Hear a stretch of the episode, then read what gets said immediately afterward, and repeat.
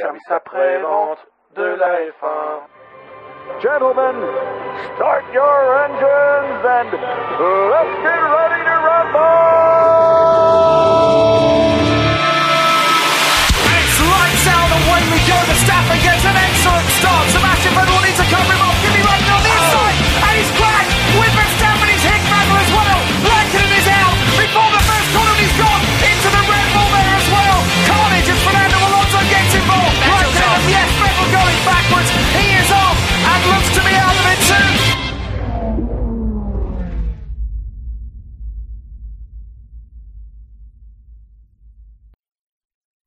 Salut à tous, euh, c'est le SAV de la F1 et aujourd'hui nous allons revenir sur le début de week-end du Grand Prix des États-Unis avec moi mes fucking Yankees, Bûcher, Gus Gus et Shinji. Bonjour messieurs.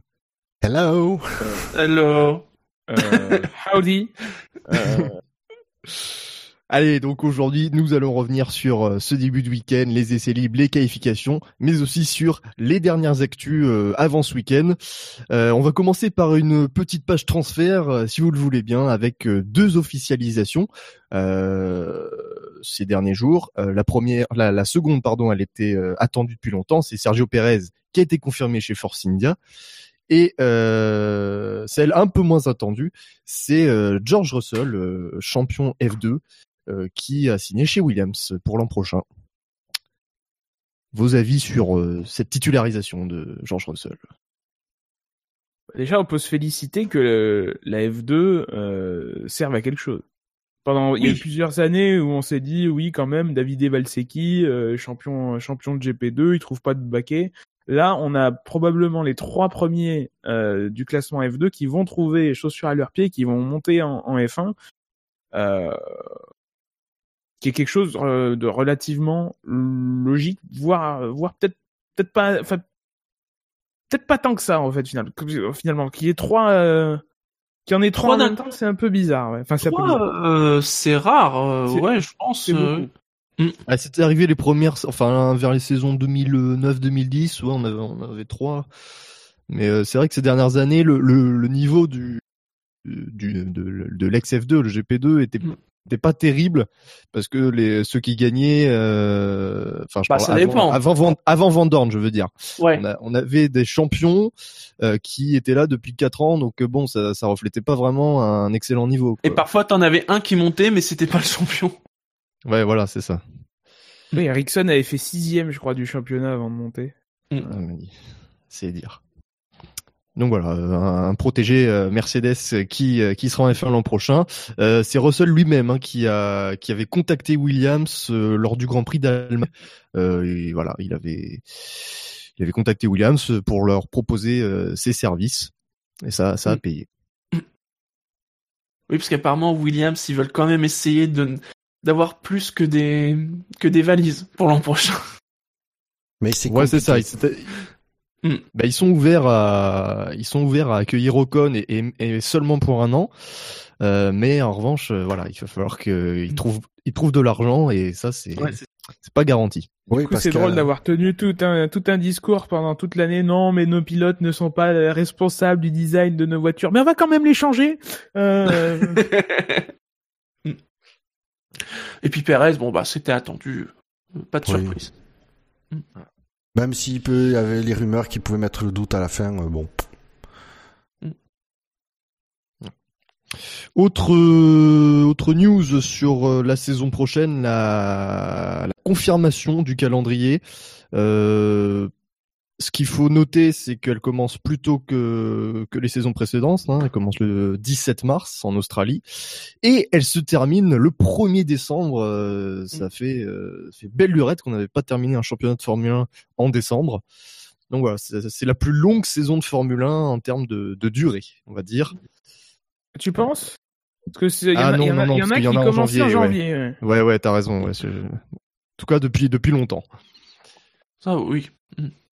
Voilà. Et donc, Ouais, euh, bah après, regardez, voilà. cette année, la saison se termine en octobre. hein. en 2002, ils avaient terminé en juillet, c'était la plus courte. oui, voilà, ouais.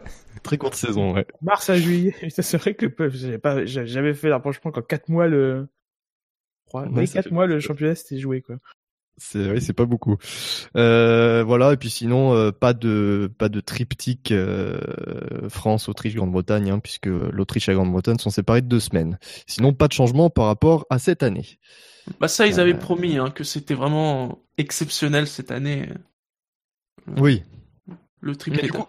mais du coup voilà, le fait qu'il y ait 21 courses et qu'on peut pas en mettre trois de suite, ben voilà, ça ça étend le calendrier, les pilotes euh, finissent en décembre et c'est pas forcément euh, Enfin, je pense pas qu'ils soient tous ravis de, de prolonger comme ça leur année, leur saison euh, en Grand Prix. Oui. Et oui, 100 Grand Prix de plus. Alors quand tu sais qu'ils veulent en rajouter 2, 3, 4 de plus, euh, hmm. Bah, c'est aussi pour Une les autre, équipes techniques que c'est problématique. Hein. Il n'y a pas que les pilotes. hein. Oui. oui. Ah bah oui, bien sûr, bien sûr. Après, si tu compresses les week-ends, bon, tu vrai. gagner un jour de repos par-ci par-là. Alors c'est pas forcément. Après, ça fait. Euh, Après, c'est la répétition des efforts qui font que et que ça fait plus de voyages, mais euh, mais bon. Oui, c'est vrai que ça fait les voyages parce que le, on va dire que l'avantage qu'ont les courses rapprochées d'une semaine, c'est quoi Paf, tu, tu te poses pas de questions. À la fin de, à la fin de Grand Prix, tu vas directement à- dans l'autre pays. Alors que quand t'as une Avec pause de deux semaines, c'est pas je, trop quoi je- faire. je sais plus qui avait évoqué ça, qui disait que s'ils refaisaient trois semaines de suite, paradoxalement, ça serait peut-être plus simple hors Europe, parce qu'en Europe, il y a les motorhomes, il y, a- il y a énormément de trucs avec euh, Ouais. les équipes. Alors que finalement, quand ils sont en outre-mer, c'est euh, du minimum entre guillemets. Donc il y a moins de choses à déplacer. Donc finalement, quand t'es en outre-mer, c'est on fout tout dans l'avion, hop, on part, euh, et Ouais, c'est en- bon quoi. En gros, Surtout tu si tu fais Japon, Singapour, Chine en même temps, quoi. Enfin, c'est à Ouais, côté, ou, enfin, euh, ou, relativement. ou euh, euh, États-Unis, euh, Mexique et Brésil, tu peux les, Oui. tu peux, tu vas pouvoir aussi les enchaîner. Ou même carrément Miami, Texas, euh, Mexique, quoi. C'est encore plus proche. Autre info pour 2019 euh, concerne Pirelli, euh, qui a confirmé un, un passage à seulement trois couleurs hein, pour la, Mhm. la saison prochaine, histoire de simplifier euh, les choses pour les pour les spectateurs. Alors on restera avec euh, six allocations pneus euh, dans la saison et trois. euh, C'est pas encore fixé, différentes- ça, 5 ou 6. Ah Ouais, un coup au niveau six. des composés, c'est pas encore fixé. Bah, il, me sem- il me semblait qu'ils avaient dit que euh, ah oui oui. En tout cas, euh, on garde ce système-là, sauf que bah, à chaque Grand Prix, ce seront les couleurs blanches pour les pneus durs, jaune pour les médiums et rouge pour les pneus tendres. Ouais. Euh, voilà. Par exemple, Mm. s'il y avait euh, des pneus, euh, bah, ce week-end, c'est ultra tendre, super tendre et tendre, Mm. si je ne m'abuse. Donc euh, du coup, bah, ce sera rebaptisé en tendre, médium, dur. On revient juste au système Bridgestone, quoi, de 2007. Donc, Ouais. c'est ça. Mm. on a, on a fait, un- on a, en rond pendant 10 ans. Ouais. c'est ça. Ah, ça, C'est un peu le principe de la F1 de revenir à chaque Ça- fois en arrière. ça va être bien, je dirais, pour le- spectateur lambda. Je dis pas ça euh, de façon péjorative. Ça va être plus simple parce que c'est vrai que ils arrivent, ils voient des pneus de couleurs différentes. Si tu t'y connais pas trop, nous finalement, ça va pas changer grand chose. Surtout qu'on on garde, on aura les informations sur les composés utilisés course par course. Euh. Moi après, par rapport aux couleurs, ouais, moi par rapport aux, aux couleurs, je pense que ce qui peut peut-être plus nous gêner nous, c'était pas tant les couleurs que les appellations. Euh, tendre, super tendre, hyper tendre, ultra tendre. Je pense que tous, tous, au moins une fois, on a dû confondre un ultra et un hyper tendre. Ouais. Ça, Oui. Voilà. Euh... Oui, c'est voilà. Disons Ce qui est marrant, le- c'est que finalement, c'est moins d'informations, mais au moins, ça sera moins prise de tête. Mais même en, Ouais. coul- même en coulisses, il y aura plus d'appellations étranges euh, marketing de toute façon, puisqu'il y aura plus de mar- marketing, ce sera ou des chiffres ou des lettres. Donc euh, Oui, Bertrand, alors, alors, Bertrand Renard ça- approuve hein, déjà. Ça, c'est ça, c'est marrant. Quand j'ai lu ça, je me suis dit, ça, c'est c'est c'est c'est presque la définition de la F1. Quand tu lis, oui, euh, Pirelli veut nommer ses composés avec des chiffres. Tu dis ouais. Mais les ingénieurs, ils voudraient que ce soit des lettres. Ah Mais là encore, c'est un retour en arrière. Tu sais, les, les pneus qualifs, c'était les A, les pneus, euh, les pneus de, de tendre, c'était les B, etc., etc. Enfin, c'était euh, dans les années 70 et tout. euh, Pourquoi Pirelli va appeler ses pneus durs à bande blanche euh, 404 Blague d'informaticien. Euh, on va passer à une autre actu euh, vite fait sur euh, la FIA qui qui euh, qui reconnaît enfin que, que que Magnussen a été un peu trop euh, Un peu trop Ah, cavalier à. Suzuka. euh, oui, C'est Whiting. Apparemment, euh, euh, Julien Firou l'a expliqué, ça s'est passé dans des conditions très spéciales. C'est-à-dire qu'apparemment, Oui. il y avait un micro ouvert. Oui, les incidents du direct, les, les aléas du direct. C'est pas Whiting qui l'a dé- qui l'a déclaré officiellement. C'est tout le monde l'a entendu, en fait. Ouais, apparemment, voilà, pour euh, préciser, c'est apparemment, il y a les micros dans la, euh, dans le, lors du briefing des pilotes qui euh, sont restés euh, allumés, ce qui n'aurait pas dû être le cas.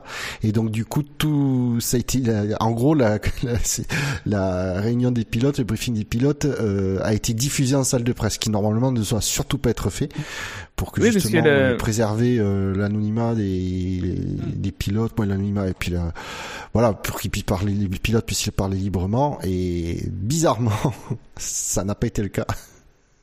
Bah, euh, en tout cas, ils, parce qu'ils font le, le briefing des pilotes dans la, la salle d'interview. Donc forcément, Oui. forcément, si le Il y a des technicien, si, si le bûcheur de, de la F1 euh, fait de la merde, euh, voilà. C'est Bah, c'est pas le bûcheur de la F1 du coup. Voilà. Oui, pardon. Oui, effectivement. c'est pas ce que c'est pas ce que je voulais dire. Avec quand même un, truc un peu flippant, c'est que donc Whiting a dit que ouais, il avait vu les images et qu'il reconnaissait que Magnussen s'était déplacé trop rapidement. Mais moi, ce qui me fait flipper, c'est qu'il a vu les images. C'est-à-dire que quand il nous explique il y a deux semaines, non, mais euh, Magnussen, il n'a pas dû faire exprès, il s'est pas déplacé trop rapidement. En gros, il, il dit ça, mais il a pas vu les images. Ah oui, non, Oui, bah Bah, oui, il- apparemment. Enfin, je pense que si. Alors moi, je pense que si, mais qui défend euh, son collège de, commi- de commissaires. Euh, Après, euh, après, il a le droit derrière de de de de, de, chan- de, de changer d'avis. Il a Moi, le droit ce de changer d'avis. Bah, c'est surtout tant qui qu'il est sur le territoire, il soutient les commissaires. Dès qu'il est en dehors du territoire, il, est, il les lâche. Non, mais il faut pas. entre- C'est sa position officielle et ça... il y a une différence entre sa position officielle et sa position euh, officieuse, quoi. C'est-à-dire qu'officiellement, il soutient son collège et effectivement, lui, il peut donner son propre avis euh, euh, par la suite. Mais il faut pas oublier que lui, il, il écrit le règlement, mais c'est pas lui qui l'applique. Donc derrière, euh, il aura beau faire ce qu'il veut, il aura beau dire ce qu'il veut au pilote, si derrière le collège des commissaires n'a pas la même analyse et n'a pas les, les, les directives, euh, bon bah ça sert pas à grand chose son avis. Et c'est ça un peu le, le problème, c'est que Whiting fait un peu la pluie et le beau temps euh, du côté FIA de la F1 quoi. C'est il- il- encore une fois, il est directeur de course et il est responsable technique et il est le starter et euh, responsable de la sécurité. Enfin, trop de casquettes là, Euh, beaucoup trop de casquettes. Ça fait des années qu'on le dit et ça fait des et on pensait qu'en en recrutant Laurent Mekies en, en, en tant que responsable de la sécurité adjoint, ça allait libérer des trucs. Seulement Laurent Mekies, il est reparti et euh, et je sais pas s'il est remplacé ou pas et, euh, voilà.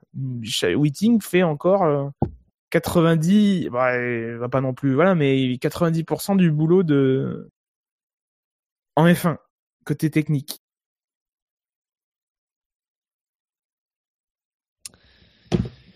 Bien, messieurs, euh, nous allons euh, du coup passer euh, au Grand Prix des États-Unis, qui a donc commencé vendredi de façon assez calme, hein, puisque les essais libres euh, 1 et 2 se sont déroulés sous la pluie.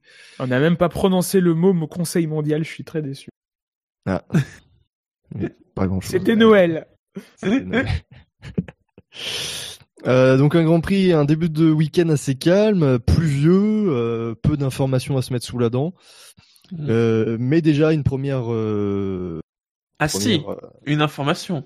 si, une George information. Russell peut, George Russell peut faire, euh, non, je confonds, Lando Norris peut faire garçon de café.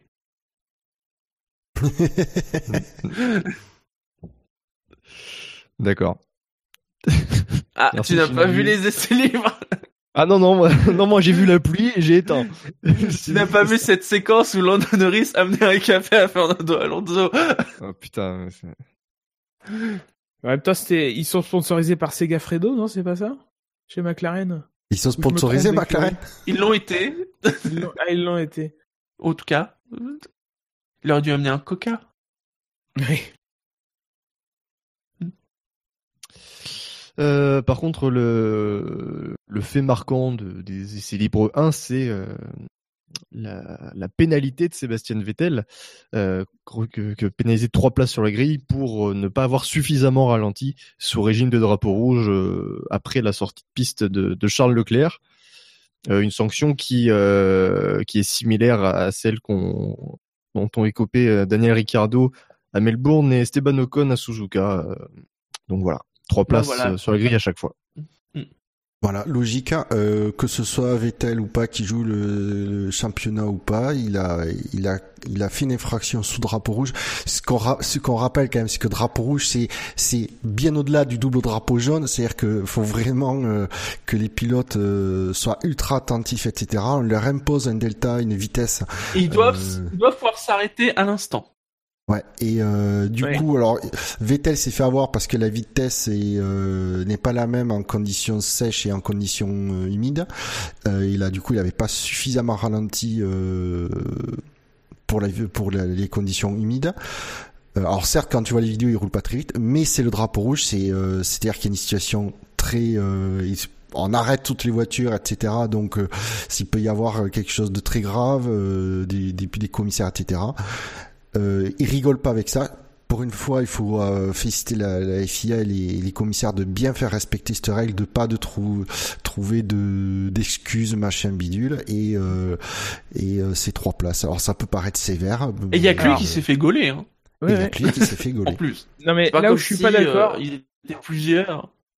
là où je suis pas d'accord avec toi Buchor, c'est que la FIA reste mi- mine de rien très tolérante avec la Formule 1 comparée aux autres catégories, parce qu'il y a une dichotomie entre le fait, le code sportif international qui dit vous devez être prêt à vous arrêter. euh, le drapeau rouge, c'est un, incident grave sur le circuit, c'est-à-dire un euh, ou un accident grave qui, euh, nécessite l'intervention de, voitures médicales ou pistes bloquées ou voilà. Donc tu, vous devez être prêt à vous arrêter à n'importe quel moment. Et la F1 où on demande aux pilotes de ne respecter qu'en fait le delta de qui est sur leur volant comme si c'était un safety car. Dans d'autres catégories, la règle euh, sous drapeau rouge, c'est vous mettez le limiteur et vous ne dépassez pas euh, la vitesse dans les stands. Vous rejoignez euh, les stands à vitesse extrêmement réduite. Et en F1, on laisse quand même une certaine latitude euh, aux pilotes euh, par rapport aux, aux autres catégories. Moi, moi, je, je me réjouis effectivement que Vettel prenne une pénalité.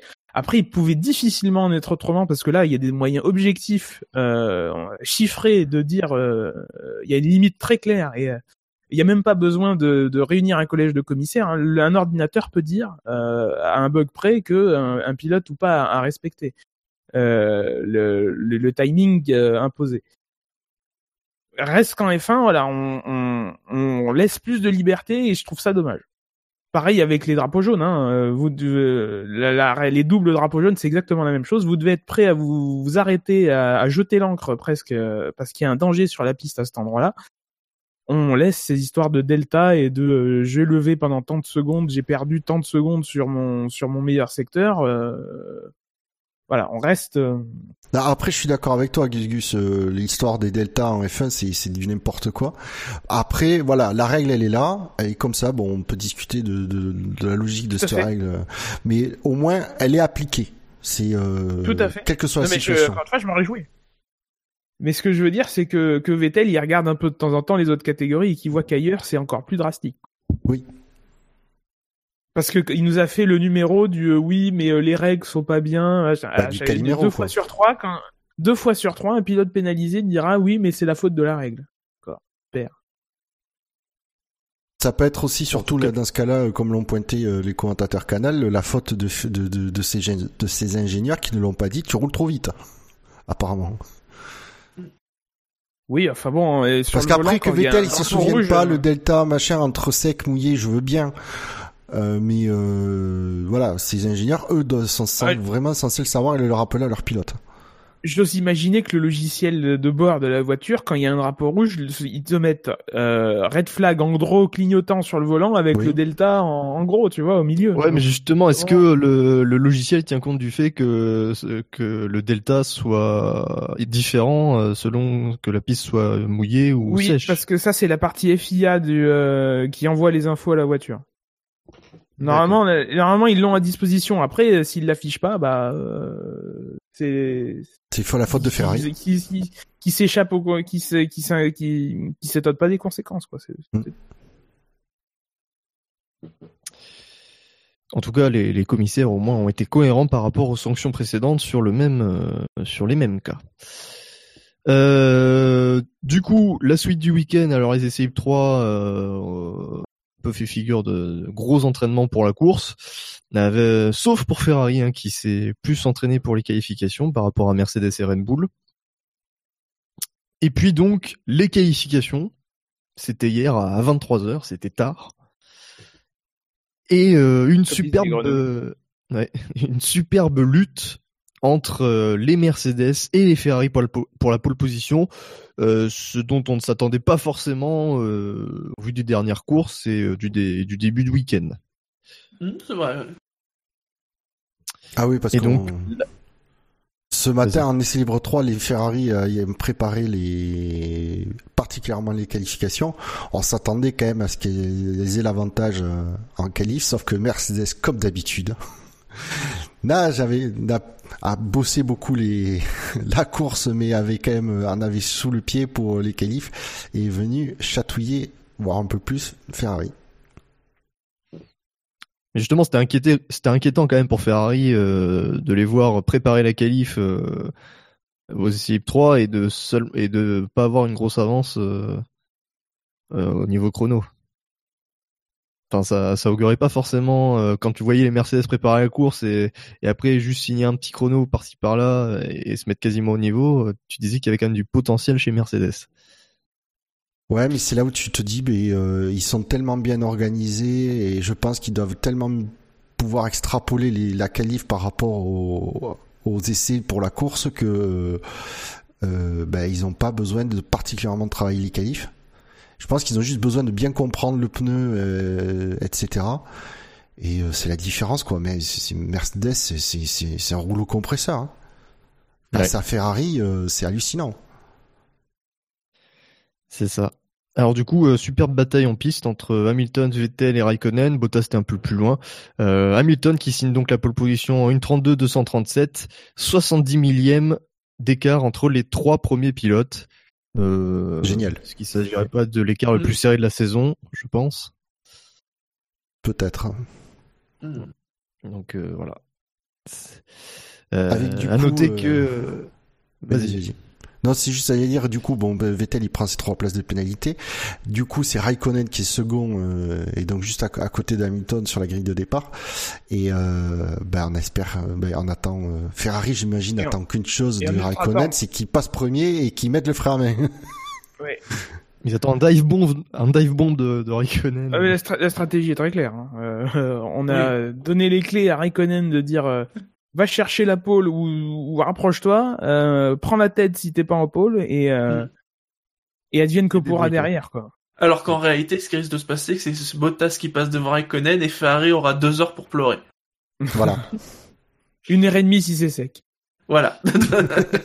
Il donne les, il donne les clés à Raikkonen pour euh, pour s'élancer le plus haut possible et, note- et euh, il lui donne les clés pour le départ puisque c'est le seul pilote du quatuor de tête, euh, enfin du quatuor de tête en Q3 à s'élancer en, en pneus ultra tendres, là où Hamilton, Bottas et Vettel s'élanceront en super tendre. Ricciardo voilà. aussi non? Euh, oui, oui, t'as- raison. Ricardo aussi s'élancera en super tendre. Euh, puisqu'il avait fait son, son chrono en Q2 avec les pneus rouges. Donc voilà, ça sera, ça sera Donc avec les médiums de l'année prochaine pour, confu- pour confondre tout le monde. Merci Gus Gus. Merci bien. Euh, à noter, messieurs, que la tolérance zéro sur les limites de la piste a été parfaitement appliquée. Hein, puisque, bien sûr. euh, on a On vu des, vu on a combien des notamment, euh, voilà, notamment le. Tour d'Hamilton. euh, non mais vous savez pas lire les articles.